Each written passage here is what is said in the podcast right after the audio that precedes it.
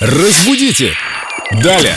Устраивайтесь поудобнее, с нами Виктория Полякова, знаток русского языка, культуролог. Вика, привет. Привет, друзья. Вопрос то ли свадебный, то ли медицинский. Откуда пришло выражение «до свадьбы заживет»? Мне в детстве часто говорили, вот собьешь коленку. Мама говорит, ну не плачь, до свадьбы заживет. Откуда это пошло? Причем тут свадьба и коленки? Да, у этого выражения есть очень длинная и очень интересная история. Постараюсь ее рассказать быстро. В общем-то, само выражение ведет к сохранению здоровья невесты невесты, потому что сам процесс вот обвенчаться и сочетаться браком, это дело десятое. Самое главное было раньше соблюсти все традиции, все ритуалы.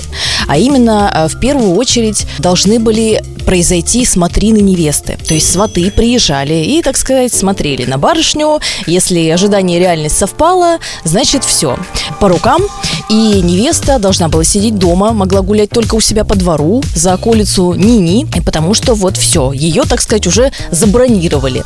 Э, вторым этапом был смотр приданного. Ну, там все быстро, как правило, происходило. После этого, соответственно, невеста снова сидела дома и ждала, пока все это закончится, и наконец-то ее уже поведут на третий этап.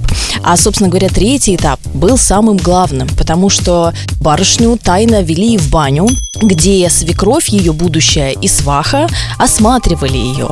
Но смотрели они ее не на предмет э, того, чего могли бы подумать, э, там 90-60-90 они сантиметром вымеряли, вовсе нет. Они смотрели на всякие болячки, царапины, переломы, какие-то пятна или сыпь какая-нибудь хворь, может, высыпала у нее. Годна ли она к рождению детей? Да, и, кстати говоря, э, если у нее уже был на тот момент ребенок, это было даже в плюс, потому что, ну, соответственно, с репродуктивной функцией у нее все в порядке. И если вдруг у нее были какие-то вот прям тяжелые болячки, которые находили при этом осмотре, ну, что-то вот не понравилось, то такую невесту могли забраковать. И, соответственно, ее родители, если знали, что она поцарапалась или вот коленку сбила, как ты рассказываешь, они старались это все максимально быстро залечить до свадьбы. Поэтому и стали говорить, до свадьбы заживет. Интересно, чтобы те сваха и свекровь сказали о нынешних девушках в татуировках с пирсингом и со шрамами. Так это же знак качества. Надо брать.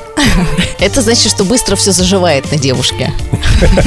Да нет, я же не против, мне все нравится. Вика, спасибо тебе большое. Это был интересный экскурс в историю. До свадьбы заживет. Да, спасибо. Разбудите! Далее!